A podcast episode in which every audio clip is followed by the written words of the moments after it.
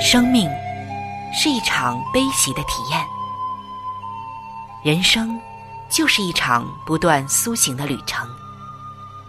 心灵的方向错了，就无法感受生命的喜悦。今天在这里，上帝与你有约。认识上帝是一场盛大的遇见，它能使你沉淀心灵的浮躁，过滤往日的忧伤，带你触摸心灵与生命的神圣所在。上帝说：“你的心需要休息。”各位亲爱的听众朋友，这里是希望福音电台为您带来的福音节目《触动的心灵》，我是主持人春雨。让我们在这里远离心灵的疲惫，回归上帝的抚慰，触动心灵的每一丝感动，都让它留住。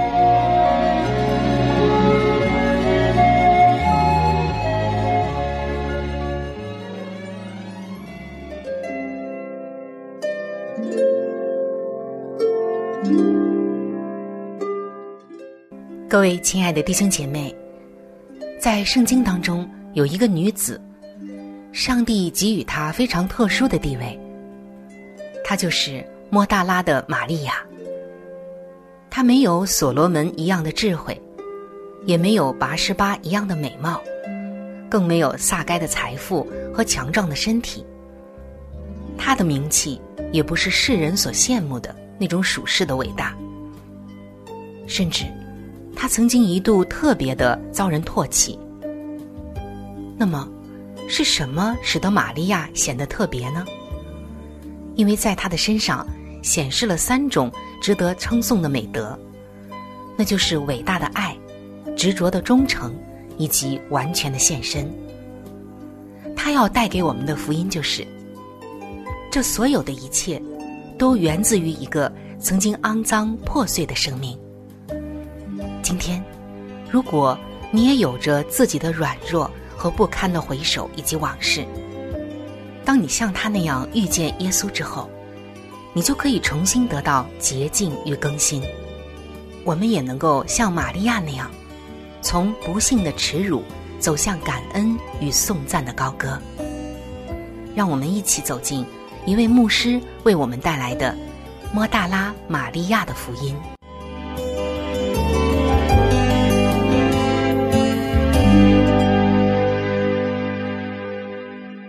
各位亲爱的弟兄姐妹，欢迎来到述说莫大拉玛利亚的福音时间。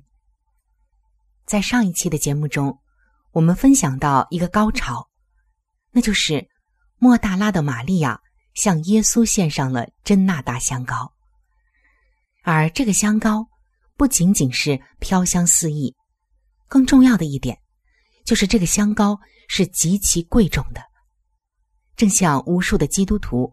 向耶稣所奉献的是自己最贵重的、最有价值的、最好的一样。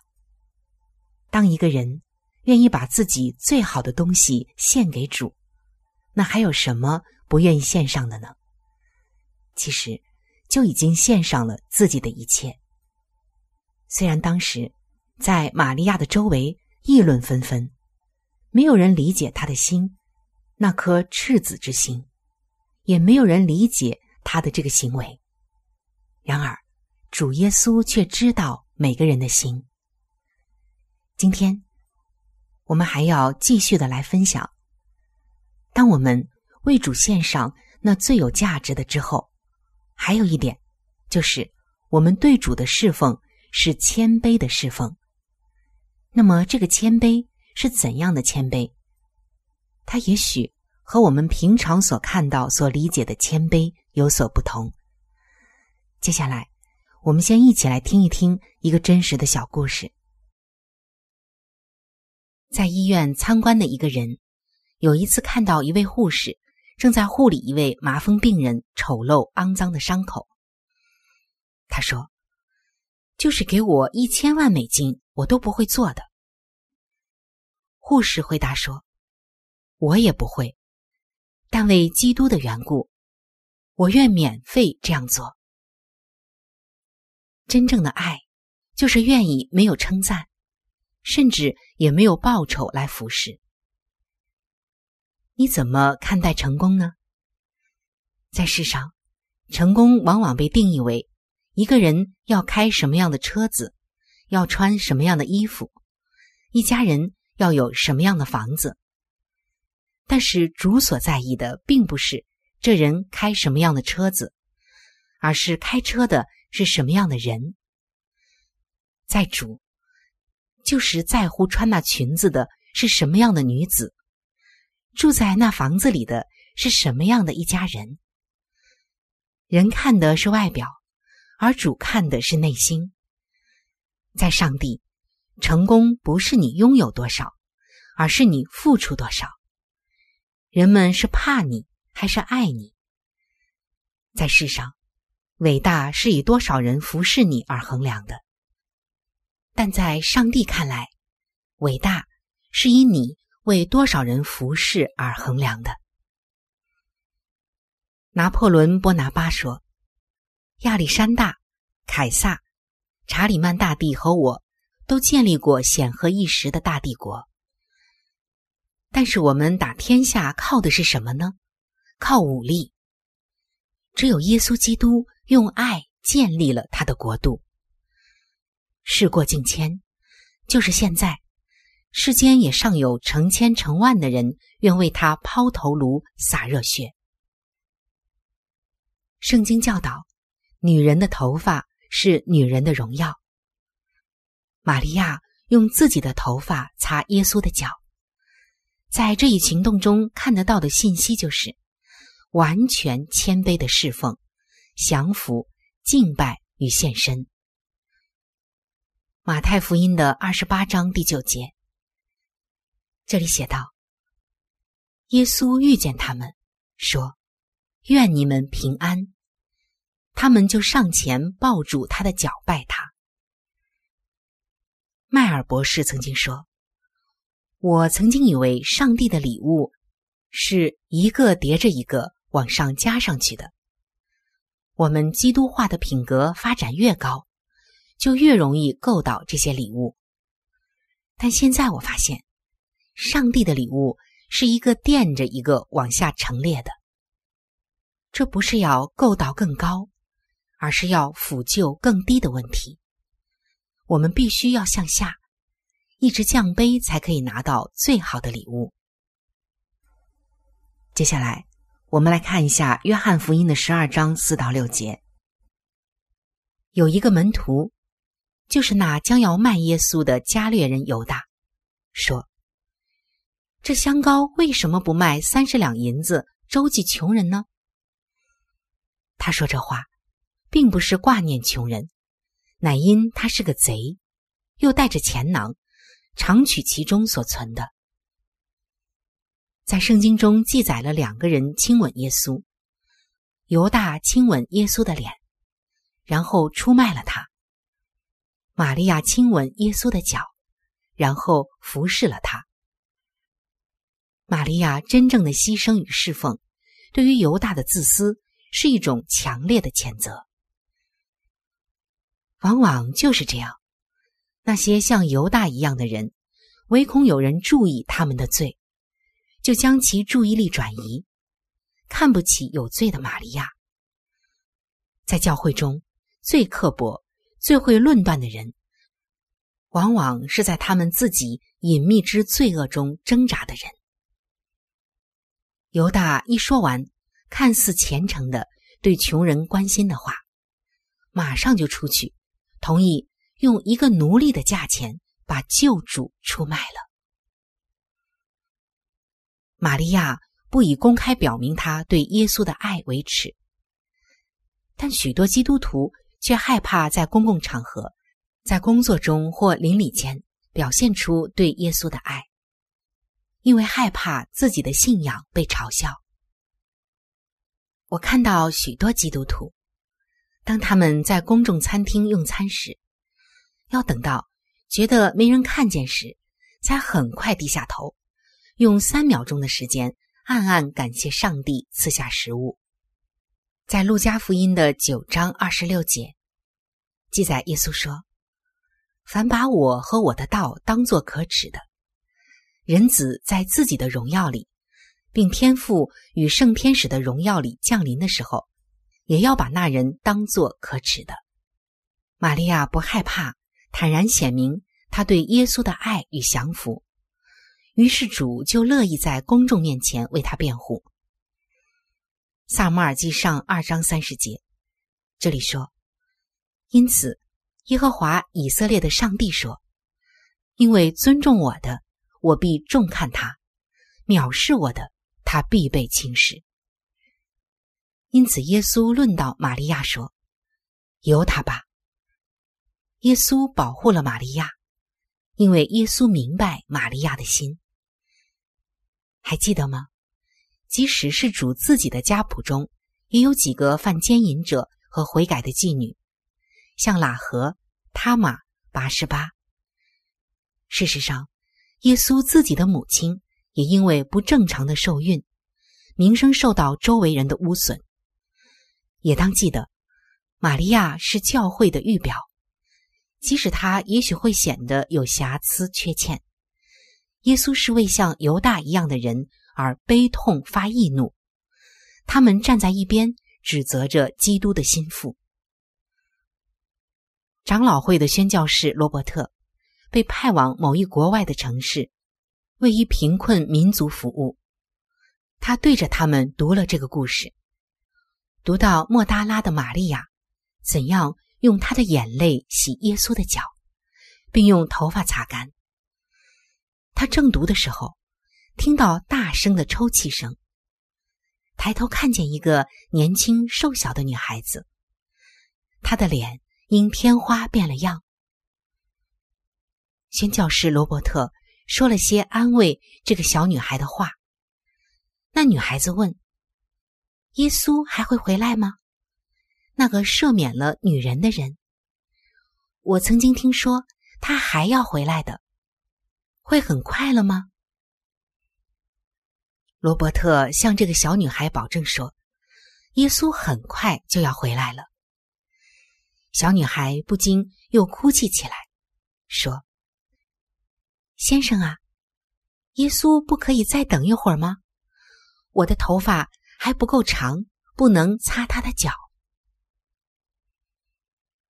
当我们开始明白耶稣为我们的罪付上何等的苦难与代价时，当我们真正从竭力要得到世界的认可与利益的自私中悔改时，只有到这样的时候，我们才会真正因谦卑侍奉而满足，而在那为我们付出所有的。那一位主面前奉献所有。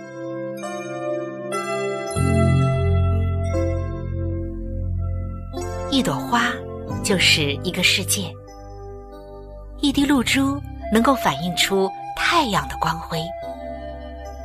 一则小故事蕴含着大道理，一段小经历浓缩着生命的真谛。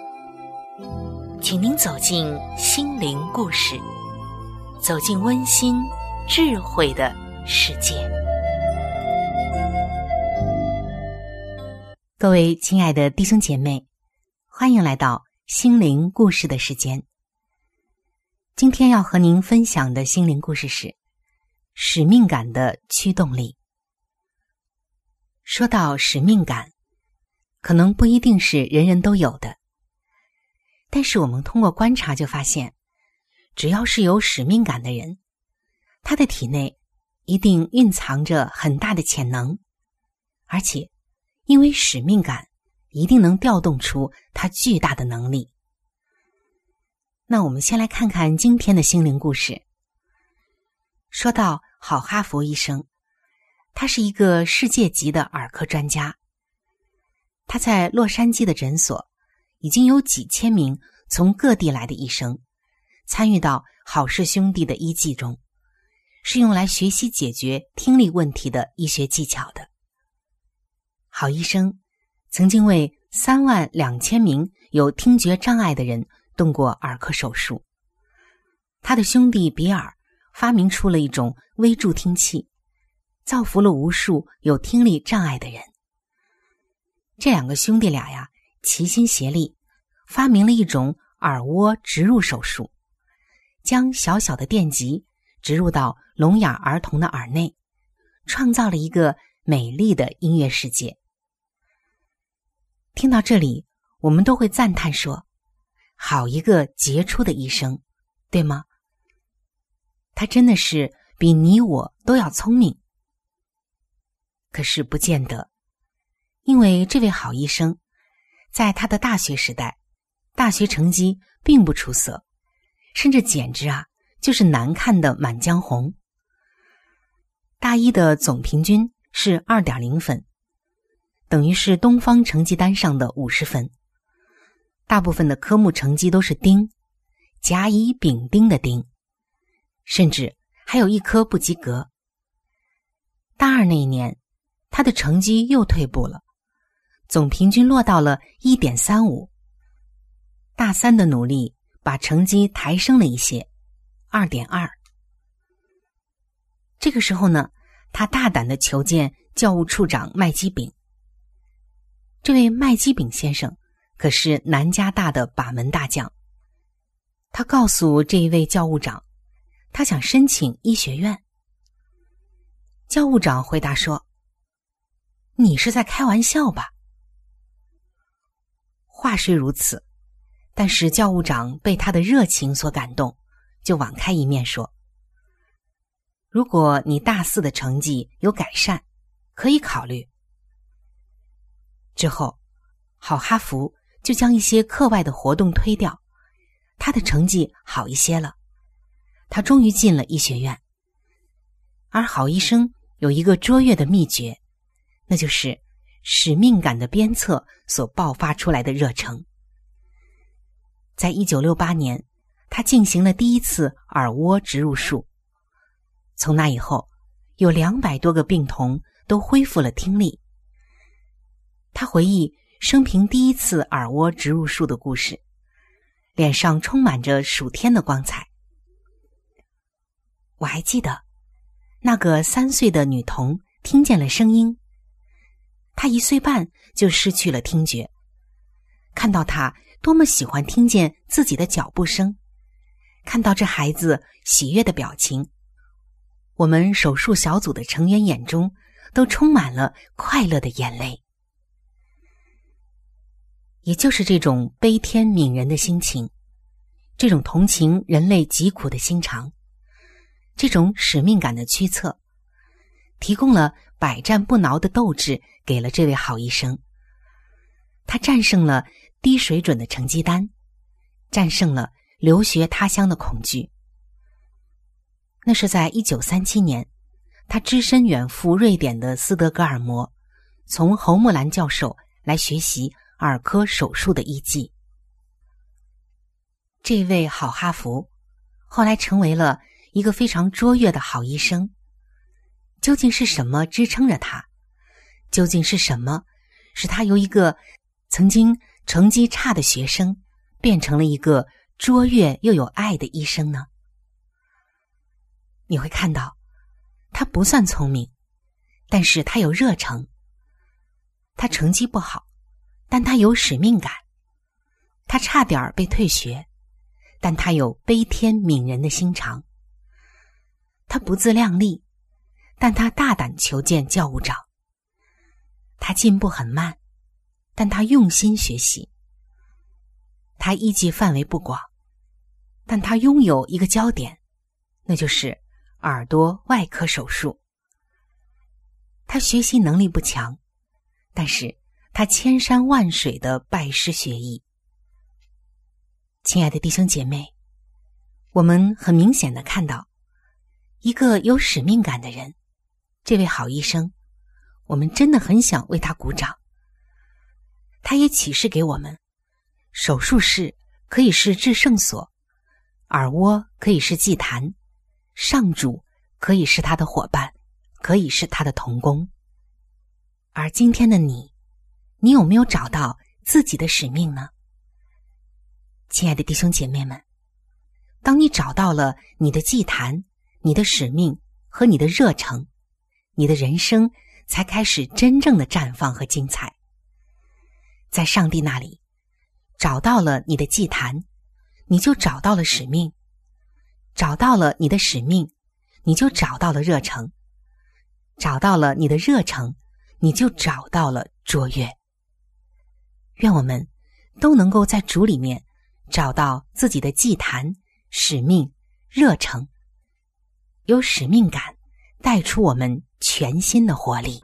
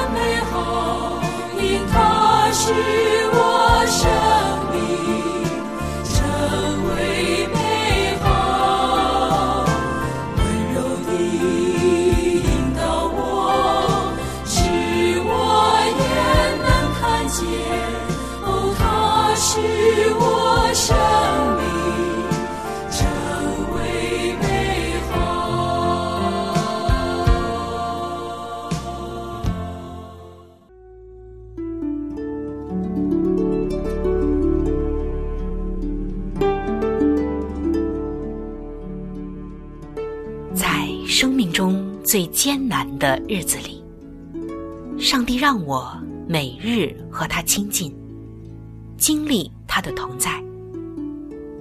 借着每日灵修，他使我走出了生命的低谷，一次又一次的使我重新找回了新的生命和喜乐的泉源。上帝借着每日灵修。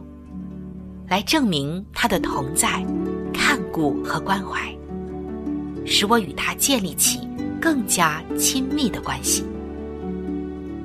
要想有健康的属灵光景，就需要每日与主同行。请您与我一同进入每日灵修。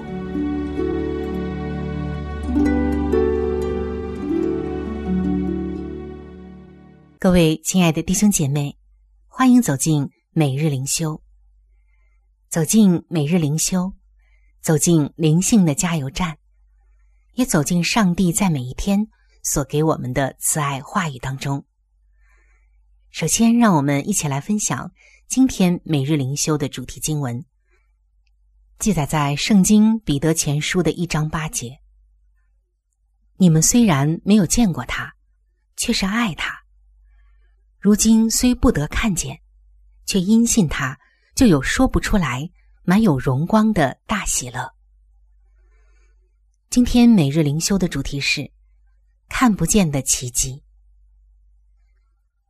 古太太在晚年的时候，慢慢开始记不清过往充满挑战和恩典的年月，思路呢也是时好时坏。他坐在窗边。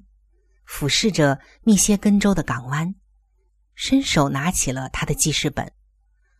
虽然他待会儿就不记得那是自己写的，但他仍然写下了：“我坐在最喜爱的椅子上，双脚靠着窗台。我的心绪漂浮，喜乐满满。阳光洒落层层波浪，海水闪烁流淌。”不知流向何方，亲爱的天父，感谢你的恩典无尽，爱不止息，这总是令我赞叹惊奇。怎么可能呢？我竟然如此爱那我无法看见的上帝。其实，使徒彼得也认同这样的奇迹。他曾经亲眼见过耶稣，但那些读他的信的人却不曾见过。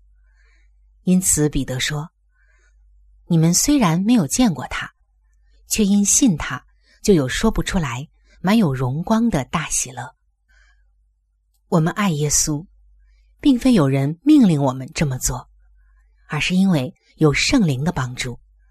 我们才能看见耶稣有多爱我们。我们不只要知道他在乎像我们这样的人，更是自己亲身经历基督的应许，就是要那眼睛不能看见的奇迹，也就是主的同在与圣灵，在我们生命中的每个阶段都成为了真实。亲爱的弟兄姐妹，你如何意识到？住在你里面的圣灵给你的启发呢？上帝在你的生命中，又如何创造了无法用言语形容的奇迹呢？我们在天上的父，求他帮助我们看见他奇妙的爱，看见他借着耶稣与我们同在，也帮助我们能信靠他的圣灵。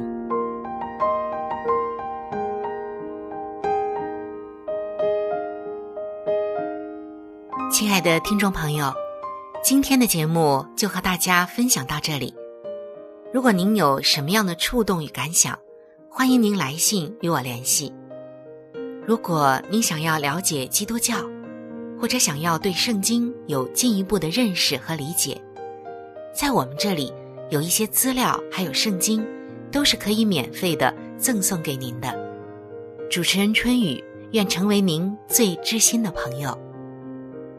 来信请寄：香港九龙尖沙咀山林道二六杠二八号。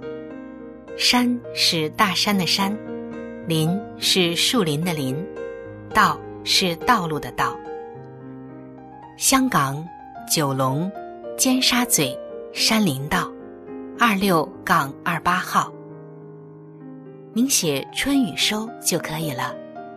春是春天的春，雨是下雨的雨。如果您是用电子邮件，请记我的电子邮箱。我的电子邮箱是 c h u n y u，就是春雨的汉语拼音。接下来是 at，就是小老鼠 v o h。c 点 c n，在这里要特别说明的一点就是，如果您的条件许可，非常的欢迎您能够上网来收听我们的节目，以取得最佳的收听效果。同时，也可以听往期的节目。本期触动的心灵节目在这里就要和您说再见了，感谢您的收听。愿上帝赐福您和您的全家。